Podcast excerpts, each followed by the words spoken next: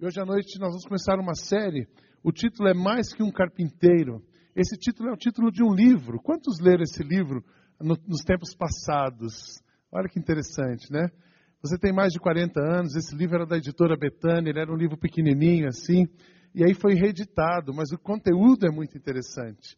A gente, uma igreja precisa falar de Jesus, e uma pessoa precisa conhecer Jesus. A única coisa que, a única pessoa que pode mudar o mundo, a única pessoa que pode mudar a vida de uma pessoa é Jesus.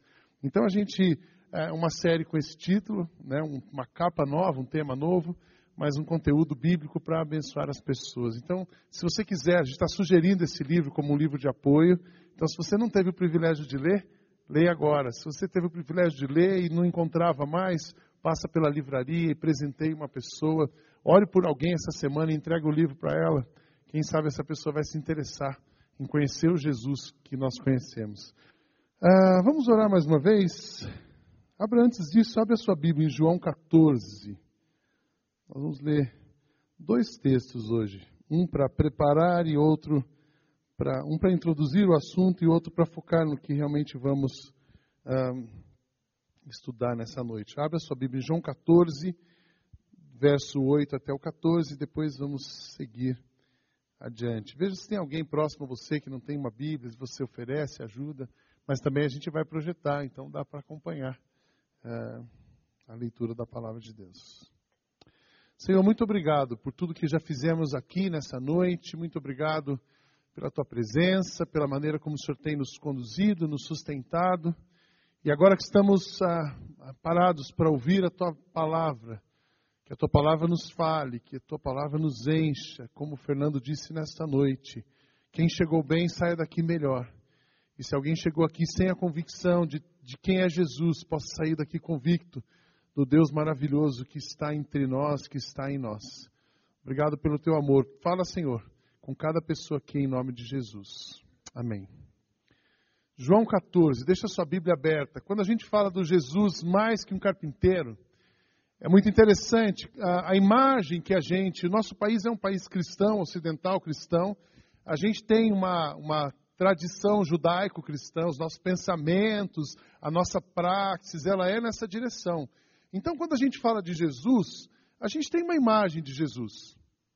É, eu estava conversando sobre o musical do Natal desse ano com uma pessoa. Eu falei: olha, a gente vai fazer uma cidade medieval e precisa entrar um rei assim, assim, e ele vai encontrar. Daí disse assim: olha, eu tenho um amigo que tem a cara de Jesus. Eu falei: como assim a cara de Jesus? Ele é com o rosto comprido, ele tem barba e ele é meio moreno assim. Na... Aqueles caras da Palestina. Quer dizer, a gente tem uma imagem de Jesus. Ah, essa imagem é formada da nossa cultura, essa imagem é formada do que a gente já ouviu sobre Jesus, essa imagem é formada da nossa tradição religiosa, aquilo que a gente aprendeu desde a infância. Ah, Para quem foi criado num berço evangélico desde a infância, a cruz com Jesus crucificado não faz parte da nossa cultura, mas a cruz vazia, sim. Enfim, a pessoa de Jesus, é o conceito que a gente tem sobre Jesus, ele é influenciado pela cultura. E naqueles tempos, quando Jesus de fato veio ao mundo e começou o seu ministério, depois da morte de João Batista, três, três anos depois, ele começa, três anos antes de morrer e depois da morte de João, ele começa de fato o seu ministério. E a grande pergunta era: quem é Jesus? Quem é Jesus? Tinha as histórias sobre Jesus. Ah, é, é, muito chocante quando você vai ler alguns ah, ah, historiadores, escritores falando sobre o Jesus histórico, para muitas pessoas, Jesus não passou de um revolucionário, de uma pessoa do bem, que fez diferença política, que fez uma diferença social. Você imagina um homem. Ah, Jesus nasceu em Nazaré. O que, que era Nazaré? Uma cidadezinha agrícola, sem expressão, sem expressão, pequena. Então, os judeus esperavam um rei, esperavam o Messias. E o Messias daquela cidade era improvável. Então, para muitos, Jesus é, é um revolucionário, um político, um homem inteligente, que fez a política, que mobilizou a sua comunidade e que conseguiu convencer as pessoas. E, e ele foi morto por causa, porque ele ameaçava a, a, o sistema político, econômico. Enfim, totalmente uma leitura totalmente diferente daquela que a gente tem do Evangelho. Para nós, Jesus é o Filho de Deus, ele é o próprio Deus que habitou entre nós. O que você vai ouvir nesses dias, você não vai ouvir sobre o Jesus histórico. Nós não vamos ficar explicando para você os manuscritos de Guhan, as histórias. Não, isso aí você lê nesse livro, que esse autor fez uma pesquisa e você vai ler nesse livro. Se você tem dúvidas históricas, quem é Jesus, lê esse livro. Se você quiser conhecer um pouco mais sobre o Jesus histórico, vá no Google, coloca lá Jesus histórico. Você vai ter muitas explicações. Tem um historiador aqui no Brasil, Chevitarese, ele é especialista no Jesus histórico. Então ele vai dizer para você o que, que as pessoas pensam sobre Jesus histórico. E eu quero dizer para vocês nessa noite é sobre Jesus, mas o Jesus que habita entre nós, o Jesus que veio ao mundo, se fez homem, habitou entre nós e nós vimos a sua glória. Amém?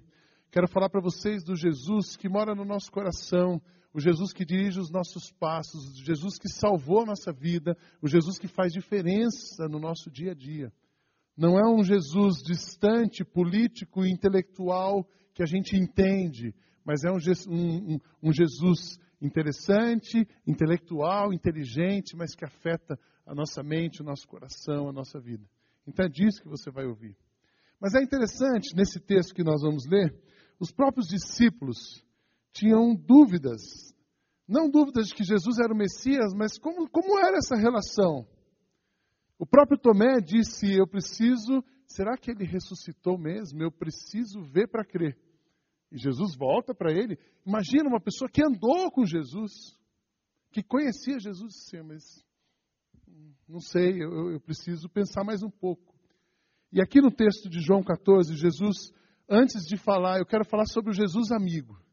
E, e Jesus em João 15 ele traz os ensinamentos mais profundos para nós, eu acredito, que um dos mais profundos sobre a pessoa dele. E é aquilo que ele disse para os discípulos. Mas antes de falar isso, ele precisou falar para os discípulos o seguinte: vamos parar um pouquinho? Vocês precisam entender quem eu sou. Vocês não podem ter dúvidas de quem eu sou. Eu não sou um político, eu não sou um, um profeta qualquer, eu não sou uma pessoa que veio para agitar a sociedade como um Che Guevara, assim. Jesus era muito mais que isso. Então, Jesus conversando com os discípulos, João 14, ele fala o seguinte: Disse Filipe, Senhor, mostra-nos o Pai, e isso nos basta. Jesus respondeu: Você não me conhece, Filipe, mesmo depois de eu ter estado com vocês durante tanto tempo. Quem me vê, vê o Pai. Como você pode dizer, mostra-nos o Pai? Você não crê que eu estou no Pai e o Pai está em mim? As palavras que eu lhes digo não são apenas minhas, ao contrário, o Pai que vive em mim está realizando a sua obra. Creiam em mim quando digo que estou no Pai e que o Pai está em mim. Ou pelo menos creiam por causa das mesmas obras. Digo-lhes a verdade: aquele que crê em mim fará também as obras que eu tenho realizado. Fará coisas ainda maiores do que estas, porque eu estou indo para o Pai. E eu farei o que vocês pedirem em meu nome, para que o Pai seja glorificado no Filho. O que vocês pedirem no meu nome, eu farei. Jesus, antes de, de ensinar os discípulos, antes de ir para uma parte mais íntima, ele fala: Eu vou dizer para vocês quem eu sou. E ele fala três coisas. Está aí no seu esboço, já está completado. Quem vê o Pai, vê a mim, pois ele está no Pai e o Pai está nele. Ele e o Pai eram um. Então, se você olha para Jesus, você conhece Deus. Quando você ouve as palavras de Jesus, você está ouvindo Deus falar. Deus. Jesus diz: Olha, não tenho dúvida. Quando você está vendo a mim, você está vendo a Deus. Segunda coisa que ele, que ele fala. Vocês podem acreditar no que eu estou falando, porque o Pai é a fonte de tudo que eu digo para vocês. Como assim? Eles eram a mesma pessoa. Você não crê que estou no Pai e o Pai está em mim? As palavras que eu lhes digo não são apenas minhas. Ao contrário, o Pai que vive em mim está realizando a sua obra. Jesus estava dizendo o seguinte: o poder que eu tenho, ele não é meu, mas é o poder do Pai que se manifesta através de mim. Percebe isso? Jesus agindo, curando, fazendo milagres, é o próprio Deus. Então, assim, você olhando os milagres, você me vendo, você está vendo Deus. E a, e a, terceira coisa que ele diz, mas se é Deus, então por que, que Deus não faz sem você? Aí ele ensina a terceira coisa: ele faz a obra, eu sou aquele que faz a obra em nome do Pai, para que o Pai seja glorificado. Era um outro ensinamento. Eu farei o que vocês pedirem em meu nome, para que o Pai seja glorificado no Filho. O alvo de Jesus não era atrair atenção para ele. O alvo de Jesus não era ele ser a última bolacha do pacote. O alvo de Jesus não era ser a pessoa importante. Mas o alvo de Jesus era agir para que as pessoas conhecessem o Pai. Percebe isso? Então, quando a gente fala de Jesus, nós estamos falando do próprio Deus. Ele é Deus, o Deus que habitou entre nós, o Deus que nós vimos, o Deus que age. E esse mesmo Deus poderoso, soberano, criador, é o Deus que olha para pessoas comuns como vocês, como eu. É o Deus que olhou para os discípulos, é o Deus que olhou para aquela multidão que os seguiam. É o Deus que olhou para aqueles homens ah, que não tinham tantas qualidades ah, para serem convidados a fazer parte do, do time de, de, de discípulos de Jesus. Ele olha e fala assim: Eu quero dizer para vocês o seguinte: vocês são meus amigos.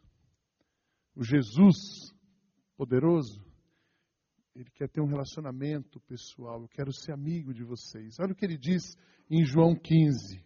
Abra, vire mais uma página, João 15, verso 12 a 16. A primeira parte era só para você entender quem é Jesus. O próprio Deus olha para as pessoas assim: Eu sou amigo de vocês. Eu quero andar com vocês. Jesus é o amigo, é o seu amigo Deus, é o seu amigo que é Deus que se fez seu amigo. João 15, verso 12 a 16 diz assim: O meu mandamento é este: amem-se uns aos outros como eu os amei. Ninguém tem maior amigo, ninguém tem maior amor do que aquele que dá a sua vida pelos seus amigos. Vocês serão meus amigos se, se fizerem o que lhes ordeno. Já não os chamo servos, porque o servo não sabe o que o seu senhor faz. Em vez disso, eu os tenho chamado amigos, porque tudo que ouvi do meu Pai eu lhes tornei conhecido. Vocês não me escolheram, mas eu os escolhi para irem e darem fruto, fruto que permaneça, a fim de que o Pai lhe conceda o que pedirem em meu nome. O que, que acontece na nossa vida quando Jesus se torna amigo, quando você se torna amigo de Jesus? E, Jesus não é aquele amigo, ah, a gente fala dos conceitos de amizade, tem o, o amigo sazonal, o amigo utilitário e o amigo perfeito. O amigo sazonal é aquele seu colega de infância que você estudou com ele, andou, depois você mudou de cidade, nunca mais encontrou, ele era seu amigo, mas não, não continuou caminhando com você. Tem o um amigo utilitário, aquele que se aproximou, já falei sobre isso várias vezes aqui, aquele que se aproxima de você porque ele tem algum interesse. Bom, eu preciso de alguma coisa que o Guilherme tem, eu vou chegar, eu preciso conversar com a Eloir. Eu ouvi dizer que o Guilherme é filho da Eloir. Então eu fico super amigo do Guilherme, saio com ele, vou, converso. A hora que o Guilherme me apresenta para a mãe dele e eu consigo conversar com a mãe dele, e ela dá os direitos autorais das músicas que ela escreve, para eu poder gravar no CD, eu não me interesso mais no Guilherme. Aí agora eu sou amigo da Eloy. Isso é amizade utilitária. Não é essa amizade que Jesus oferece para nós, mas ele fala de uma amizade perfeita.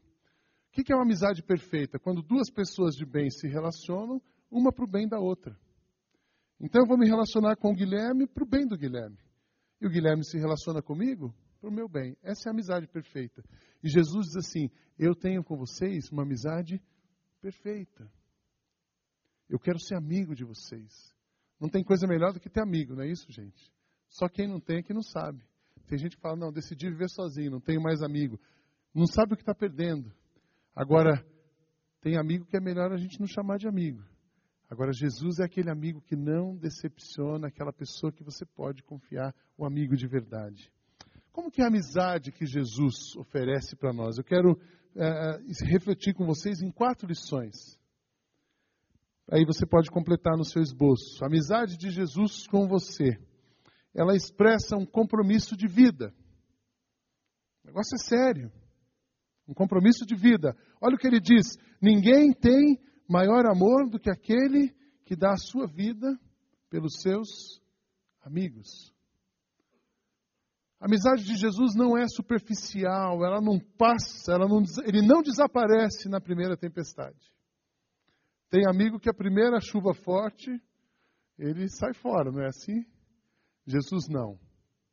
Ele está com você na tempestade, Ele está com você nos dias bons, Ele está com você nos churrascos, Ele está com você na hora da dor, Ele está com você nos dias ensolarados, Ele está com você quando a, a, as águas ficam um pouco turvas. Por quê? Porque Ele tem um compromisso de vida com você. Um compromisso de vida. Ele, ninguém dá, tem maior amor do que aquele que dá a vida. Qual é o compromisso de Jesus com cada um de nós? Morte, morte de cruz. Ele foi à cruz para que nós tivéssemos vida. Ninguém fez isso.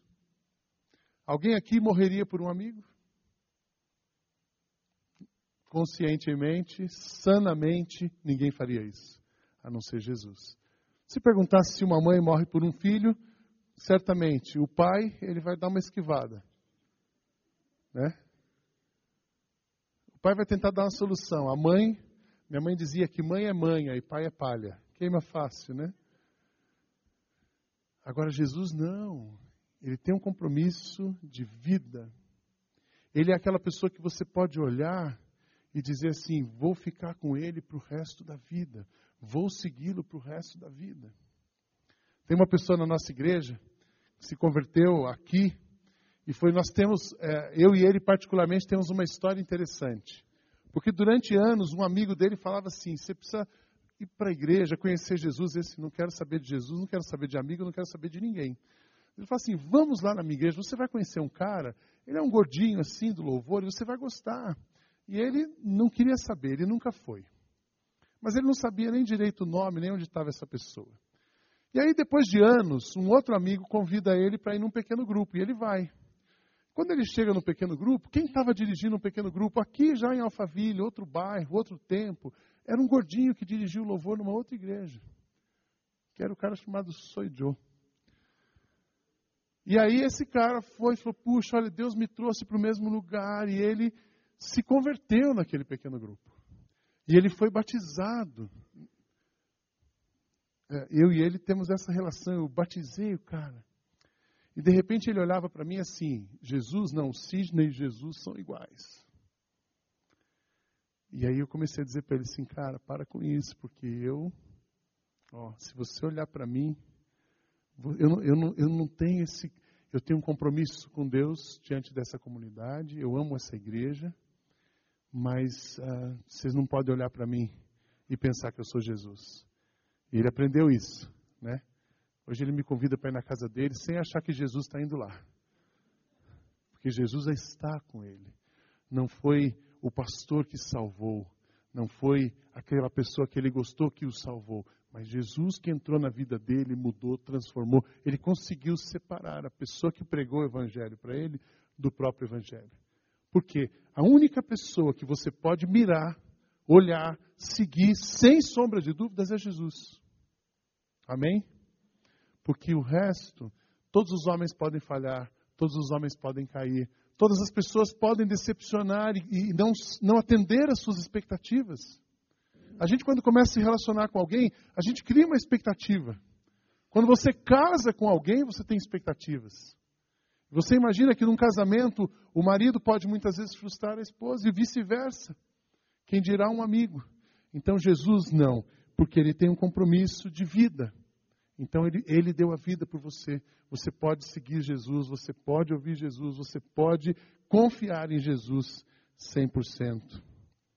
A amizade que Jesus propõe, a segunda coisa, a amizade que Jesus propõe, o que, que acontece com a pessoa? Ele, ele alinha as suas intenções com propósitos, com os propósitos de Deus. Complete aí na sua, na sua, seu esboço. Vocês serão meus amigos se vocês fizerem o que eu lhes ordeno. É mais ou menos assim: o homem tem as suas intenções, as suas vontades, seus desejos, seus pensamentos, todos nós temos. Você certamente tem um jeito de agir. Aí quando Jesus, você se conecta a Jesus e você se torna um amigo de Jesus, o que que acontece? Ele vai alinhando o teu pensamento com o pensamento de Deus. Ele vai alinhando o teu passo com o passo de Deus. Ele vai botando você literalmente na linha. E é ali que a gente experimenta um lugar de, de bondade, tudo é bom, tudo é perfeito e tudo é agradável. A vontade do Senhor é boa, perfeita e agradável. Então você imagina que a gente está em turbulência. Por que, que a gente passa por turbulência na vida? Porque nós temos as nossas vontades e existe a vontade do Pai. A nossa vontade fica concorrendo com Deus o tempo todo. Lembra quando Jesus ensinou a orar? Ele falou assim: vocês devem orar, seja feita a tua vontade, assim na terra como no céu. Por quê? Por que, que a vontade do céu? O céu é perfeito porque não tem concorrência, não tem vontade humana, não tem desejos da carne, só tem as intenções de Deus. Então, o que Jesus faz? Ele vem, ele entra na nossa vida e ele alinha as suas intenções com as intenções de Deus. Quando uma pessoa se converte, é maravilhoso você ver o olhar de uma pessoa quando ela se converte. É maravilhoso você acompanhar a vida de uma pessoa do dia da conversão e os passos que ela vai dando. E o que vai acontecendo na família, na casa, conversão de verdade. Tudo muda. Tudo muda. Por quê? Porque a mente vai mudando. A mente muda, o coração muda, as decisões mudam e a pessoa vai ficando alinhada. É como se a coluna espiritual fosse organizada. Tem um cara aqui na igreja, ele chama Davi. Ele é ótimo. Ele, quando a gente está meio curvado, assim, qualquer entortada que a gente dá, chama o Davi. Até em mim o Davi dá jeito. Ele está ali atrás, filmando. Né? Aqui no domingo ele é cameraman. Mas o Davi, ele, ele, ele, é, ele, trabalha com educação física. Você imagina que ele consegue dar jeito em mim? Você imagina o que ele faz com você? Se a minha coluna ele põe no lugar, o que ele pode fazer com uma pessoa mais normal, né? Ah, e é assim que Jesus faz com a gente. Ele põe a coluna da gente no lugar, a nossa coluna espiritual. A gente fica no plumo. O Davi, quando, de vez em quando eu chamo o Davi, ele vai em casa. Ele chega em casa, eu estou meio assim. Eu só chamo ele quando eu estou assim. Quando ele sai, eu estou uns 5 centímetros mais alto. Me sinto um cara, sabe? Até atleta. Assim é hoje o dia, né? Porque ele deixa a gente no plumo. O que Jesus faz com a gente é botar no plumo. Ele fala assim: deixa eu limpar, isso aqui não é para você pensar, isso não, não compensa você fazer, isso não pode sair da sua boca. Não saia da vossa boca palavras torpes. Então a amizade com Jesus vai mudando a gente, o jeito de falar, o jeito de pensar, o jeito de andar, o jeito de vestir. Você fica diferentésimo. Muito melhor. Pega um adolescente que está andando com Jesus e pega um adolescente sem Jesus. Se analisa e vê o comportamento deles. É impressionante. Porque a amizade com Jesus, o que, que ela faz conosco? Ela bota a gente no eixo. Ela alinha as nossas intenções. Percebe isso? Jesus tem um compromisso conosco. Jesus alinha as nossas intenções, mas ele faz mais uma coisa. A amizade com Jesus, terceiro ponto, permite que você conheça e ande com Deus. Não só entender, mas conhecer e andar e fazer o que Ele quer. Já não os chamo servos, porque o servo não sabe o que o seu Senhor faz. Em vez disso, eu os tenho chamado amigos, porque tudo que eu ouvi do meu Pai, eu lhes tornei conhecido. O servo não sabe o que o seu Senhor faz, mas o amigo sabe. Então Jesus se mostra, Jesus se apresenta para nós, ele diz o que a gente tem que fazer, ele mostra como a gente deve andar e a gente consegue viver como ele vive. É totalmente diferente o que acontece numa pessoa. Ah, permite que você, toda, toda a nossa mudança de vida, ela começa com o conhecimento de Deus. Quando você conhece a Deus, você muda. Bom, mas tem gente que conheceu e não mudou, porque ficou só na parte do conhecimento. Não transformou o conhecimento, a gente aprendeu essa semana com Ziel, né? A teologia que ele tinha, o conhecimento que ele tinha de Deus, não o colocou de joelhos. E quando a gente de fato tem uma experiência com Jesus, a gente se põe de joelhos. E quando a gente de fato se torna um amigo de Jesus, a gente não dá passo sem perguntar para ele o que ele quer. E aí sim, nós vamos entendendo o que ele vai fazer na nossa vida. O que ele faz está no próximo ponto. A amizade com Jesus, entenda bem isso, fará a sua vida prosperar. Verso 16. Vocês não me escolheram, mas eu os escolhi para irem e darem fruto, fruto que permaneça, a fim de que o Pai lhes conceda o que pedirem em meu nome. A amizade com Jesus vai fazer a sua vida prosperar. Quando a gente liga a televisão, quando você ouve um rádio, você pensa no Evangelho hoje, o Evangelho virou um negócio. E Jesus é um produto. E o pastor é o vendedor.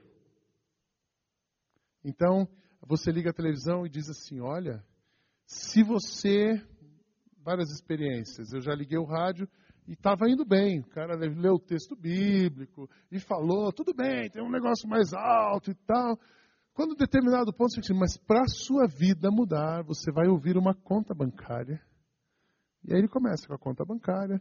E você vai depositar tanto. Mas se você depositar um pouco mais, quem dá mais recebe mais, porque aquilo que você semeia, você colhe. Já viu essa, esse discurso? E aí a sua vida vai prosperar. E tem gente se convertendo porque acha que a vida vai melhorar. A vida vai melhorar. Né? E a vida não melhora. E o cara continua com o bolso furado. E ele continua com crise no casamento. Mas e aí? Puxa, eu me entreguei para Jesus. Eu fiz tudo o que mandaram. E eu não consegui. Isso não é a prosperidade que Jesus promove na nossa vida. Isso não tem nada a ver com a prosperidade que, uh, com os frutos que esse texto que Jesus dizia, diz que ele produz na nossa vida. Eu ouvi uma ilustração e tenho aplicado ela na vida de pessoas que eu tenho conversado. Imagina que a nossa vida é como um rio. E esse rio nasce limpo, água cristalina, mas é uma lagoa. Tem saída de água, mas é uma lagoa. Nasce limpo, cristalino, porque todos nós, crianças, nascemos tranquilos, puros. Tem a nossa carne, que à medida que ela vai crescendo, é igual como se fossem umas plantinhas nessa lagoa que elas vão se soltando. Só que ao longo da nossa vida, essa lagoa cresce e muita gente descobre que essa lagoa existe, somos nós. E aí, os nossos dejetos, essa lagoa começa a receber dejetos e vai sendo contaminada. Imagina, a sua vida é uma lagoa e, à medida que você cresceu, as pessoas conheceram você. Você gerou outras experiências, teve outras experiências na sua vida, e aí você começa a despejar. Uh, diariamente nessa lagoa, ela começa a receber dejetos não saudáveis. E essa água começa a ficar uma água poluída. E a vida vai ficando complicada. Porque água poluída tem mau cheiro. Água poluída não dá para nadar. Água poluída não mata a sede. Não é assim? Quais são as possibilidades de dejetos que a gente tem na nossa vida? Ah, eu tenho ensinado que a maioria das nossas dores são geradas por nós mesmos. Então a gente mesmo gera muito dejeto. A gente fica. Os nossos recalques, a nossa personalidade muitas vezes, ao invés tem um lado da personalidade que é coisa boa, e o outro lado é dejeto, que vai enchenar. Eu, eu e o Fernando não, eu sou assim, super sistemático. O Fernando não dá, então com o Fernando não dá mais. E aí eu começo, toda vez que eu vejo o Fernando, sobe um sangue que o meu nariz assim, fica vermelho, né? E eu, dejeto. Joguei um dejeto na minha água, a minha personalidade. Aquelas questões de trabalho, Aquelas oportunidades que a gente tem de fazer coisa errada são dejetos que vão caindo. Imagina quanta coisa cai na nossa lagoa todo dia. A nossa história familiar, a gente subestima, a gente muitas vezes nem pensa na nossa história familiar quando a gente está falando do nossa lagoa. E a maioria da sujeira que a gente carrega, sabe de onde vem? Da nossa casa da história do pai, da mãe. Normalmente eu vou atender as pessoas e eu gosto de ouvir. Tem gente que diz assim, puxa, é bom conversar com ele. Sabe por que é bom conversar comigo? Você fala uma hora e meia, eu falo cinco minutos. É uma beleza. E a pessoa às vezes começa assim, ah, eu sou filho de alcoólatra. Eu falo, ponto, já entendi 50% do que acontece com essa pessoa. Porque nós somos frutos de sistemas. A família é um sistema. Então a gente, a, a nossa lagoa está cheia de coisas que foram jogadas pelos nossos pais. A nossa lagoa está cheia de coisa que a gente herdou sem saber quando a gente casou com alguém e veio. Então, as feridas emocionais, porque toda ação tem uma reação, todo sintoma, toda causa vai gerar um sintoma, um efeito, e esses efeitos vão sujando a nossa água. Então, imagina uma vida, uma pessoa sem Jesus, ela é como uma lagoa que todos os dias recebe dejetos e não tem uma escapatória, não tem um sistema de filtro, não tem nada que faz aquela água ah, se tornar cristalina. Então você consegue imaginar como é a vida de uma pessoa sem Jesus? Enxergar a lagoa? O que, que Jesus fala quando ele fala assim: a sua vida vai prosperar, eu vou produzir, você se torna meu amigo, eu vou produzir frutos. É o seguinte: Jesus é a fonte fonte de água viva, cristalina. O pastor Macorde falou aqui domingo passado, a mulher do poço, ela eh, não conseguia ficar satisfeita porque ela descia e onde ela estava buscando a satisfação? Nos maridos. E Jesus diz para ela: se você tomar da água da vida, você jamais terá sede. Então Jesus é uma fonte de água. O que, que acontece? Imagina uma lagoa que ela foi conectada a uma fonte de água limpa. Todo dia tem dejeto, mas tem água limpa. E a água limpa, ela vai fazendo o quê? Ela vai empurrando. Ela vai tirando a sujeira. E à medida que a gente vai percebendo a diferença da água limpa e da água suja, a gente mesmo fecha muitas torneiras. Da mesma maneira que nós trazemos da nossa história, você é responsável pela sua mudança. Amém? Um das nossas doenças é esperar que o outro vai mudar a gente. Ou que o outro vai mudar para a gente mudar. Não, você é responsável pela sua mudança. Então, o que, que acontece? Tem um dejeto caindo na sua lagoa. Você vai lá e fecha a torneira. Como que você fecha a torneira? Pode ser através da oração. Tem uma outra fonte de sujeira na sua lagoa. Você vai lá e fecha essa torneira. Como pode ser isso? Celebrando a recuperação na terça-feira. É uma maneira de fechar a torneira. E aí, a fonte de água limpa está enchendo a sua lagoa. E a sujeira parou de cair. E o que, que vai acontecendo? A sua, a sua lagoa vai mudando. E ela volta a ter água cristalina ela volta a ter água cristalina, ela tem vida, ela tem peixe, ela tem fruto, e aí vai prosperando. Todo mundo quer ir para uma lagoa que dá para você pescar, não dá? Não quer ir? Agora você quer, se eu falar para você assim, olha, vocês ganharam um ticket free pass. O lugar maravilhoso, tem árvores, tem bosque, tem uma lagoa, mas você não pode pescar. Porque o cheiro é muito ruim. Porque, e também não tem peixe que já morreu. Você quer ir para essa lagoa? Não. Mas quando você ouve dizer o seguinte: tem um free pass de graça, você não precisa pagar nada. Um lugar maravilhoso, perto da sua casa, onde você está, uma lagoa maravilhosa, bosques com aqueles gazebos maravilhosos, tem comida lá também. Uh, e naquela lagoa tem peixe, e você ganha vale, você pode pescar, e você não precisa pagar pelo que você pesca. Você quer ir para essa lagoa? Todo mundo quer ir para essa lagoa. Então, essa é assim a nossa vida. Os frutos que Jesus vai produzir em nós, sabe o que é o fruto? É a limpeza que ele faz em nós. Ele faz uma limpeza, ele muda a nossa história. Ele faz brotar em nós uma fonte de água cristalina. E essa fonte de água vai matar a nossa sede, vai mudar a nossa vida. É aí que Jesus nos faz prosperar, trazendo para nós saúde emocional, trazendo para nós saúde espiritual, trazendo para nós vida, brilho nos olhos, significado, propósito.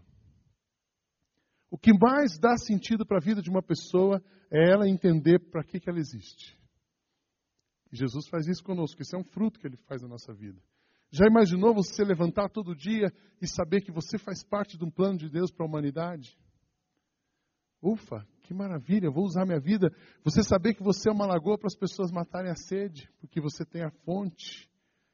E você não precisa mais carregar coisas que você não precisa carregar, que você nem gerou, que você nem entende porque estão com você. Esses são os frutos que ele produz na nossa vida. Então, o que eu quero dizer para vocês nessa noite, se tem um relacionamento que vale a pena você investir, é com Jesus. Amém? É, se tem uma coisa que pode ser prioridade na sua vida, que precisa ser prioridade na sua vida, é a sua vida com Jesus. O resto pode esperar. O resto vai passar. O resto nem sempre é tão confiável. O seu melhor amigo, você não pode dizer que você põe a mão no fogo por ele. Ah, pastor, você está sendo muito radical. Ninguém dá vida. O amigo é aquele que dá vida. Ninguém tem maior amor do que aquele que dá a sua vida pelos seus amigos. Mas em Jesus você pode confiar. Ninguém vai produzir uma mudança tão grande na sua vida a não ser Jesus. Porque ninguém é capaz de limpar da sua vida todos os dejetos e as, os traumas e as coisas doloridas que acontecem ao longo de você, mas Ele pode. Ninguém pode mudar o seu coração, mas Jesus pode. Então, eh, nessa noite, a oportunidade que eu quero dar para você que já é cristão e para você que nunca disse, nunca quis ser amigo de Jesus, nunca se posicionou como amigo de Jesus. A oportunidade que eu quero dar assim, faz uma revisão na sua vida. E reveja os seus conceitos. E reveja o seu relacionamento com Jesus e aonde você está apostando as suas fichas. Quais são as suas prioridades? Onde você está investindo o seu tempo? Aonde você está ligando? Quem que você está permitindo chegar perto de você para mudar de fato a sua história? O Justo vai cantar uma música. Enquanto ele canta, eu queria que você pensasse ah, no seu relacionamento. Se vale a pena, aonde você está gastando a sua vida. Quem são os seus melhores e maiores relacionamentos? E depois nós vamos orar. E a minha oração, o meu desejo é que, de fato, Jesus seja o seu amigo fiel, verdadeiro, aquele que mude a sua história, que enche o seu coração de alegria.